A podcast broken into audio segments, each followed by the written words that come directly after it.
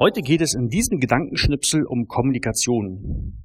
Aber sicher anders als von vielen vermutet. Vielleicht.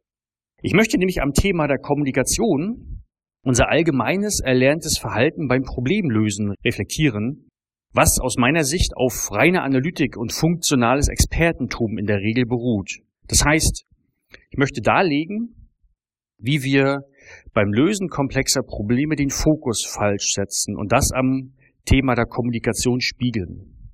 Ich glaube, im Rahmen der Verständigung untereinander, also im Rahmen der Kommunikation, legen wir viel zu viel Wert auf Grammatik und Rechtschreibung.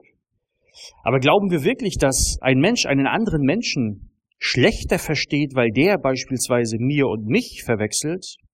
Also ich glaube das nicht. Für gelingende Verständigung oder gelingende Kommunikation zwischen Menschen kommt es zusätzlich noch auf andere Fähigkeiten an. Nicht nur auf das richtige Anwenden der grammatikalischen Regeln und der Rechtschreibregeln.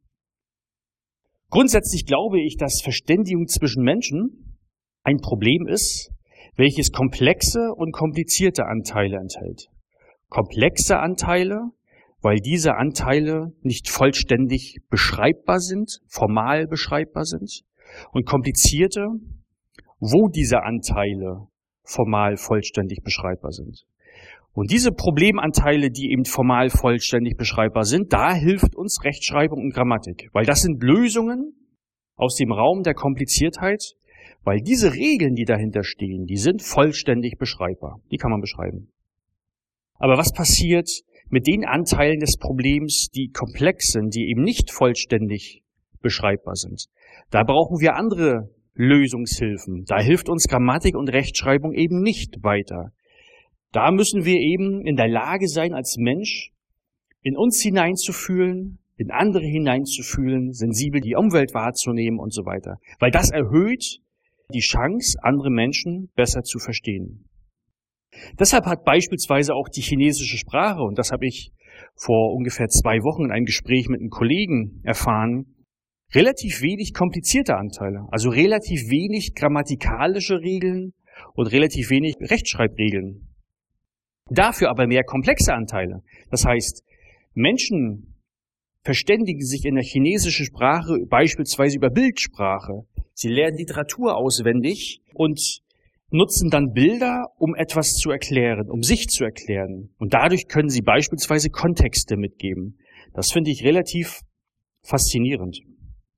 Ein anderer Blick darauf ist auch, uns ist, glaube ich, vollkommen klar, dass Menschen, ja, oder dass, wenn man ein Gedicht schreibt beispielsweise, nicht so sehr entscheidend ist, ob man der Grammatik und der Rechtschreibung her ist, sondern auch da kommt es auf viele, viele andere Fähigkeiten an, um ein schönes Gedicht zu schreiben. Also auch da reicht nicht einfach nur der komplizierte Lösungsbaukasten, um beispielsweise kreativ zu sein. Auch da muss man andere Mittel anwenden.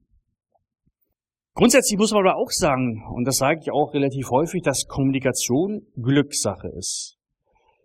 Ich kann beispielsweise, wenn ich mit einem anderen Menschen rede, nicht erkennen, ob dieser Mensch das, was ich sage, genauso versteht, wie ich es meine. Ja? Aber wenn man sich das mal vor Augen hält, dass Verständigung, das Problem der Verständigung zwischen Menschen komplexe und komplizierte Anteile hat, kann man sich natürlich die Frage stellen, wie kann ich die Chance erhöhen im Rahmen einer Kommunikation, dass ein anderer Mensch mich versteht. Und ich habe da für mich eine Lösung gefunden, und zwar, die heißt Umgangssprache. Das heißt, ich vermeide es in Kommunikation, in Verständigung mit anderen Menschen, aber auch in Präsentation Buzzwords zu verwenden. Ich, ver ich vermeide es, Fachbegrifflichkeiten zu verwenden, sondern ich versuche alles das, was ich erklären möchte, über Umgangssprache zu erklären, weil in der Regel ist es so, dass die Bedeutung, die wir äh, hinter Umgangssprachlichkeit legen, vergemeinschaftet ist. Aber die Bedeutung beispielsweise hinter bestimmten Buzzwords wie agil ist in der Regel nicht vergemeinschaftet. Da kann man zehn Menschen fragen und man kriegt zehn verschiedene Antworten, was agil wohl bedeutet. Und damit verringert man dann natürlich die Chance, dass man sich gegenseitig versteht. Logischerweise. Dazu habe ich auch einen genialen Buchtipp zum Thema Lean, nämlich von Marie Furukawa. Da gibt's mittlerweile drei Bände und äh, diese heißen Lean auf gut Deutsch. Das finde ich extrem faszinierend, weil sie dort mit einigen Mythen rund um Lean aufräumend.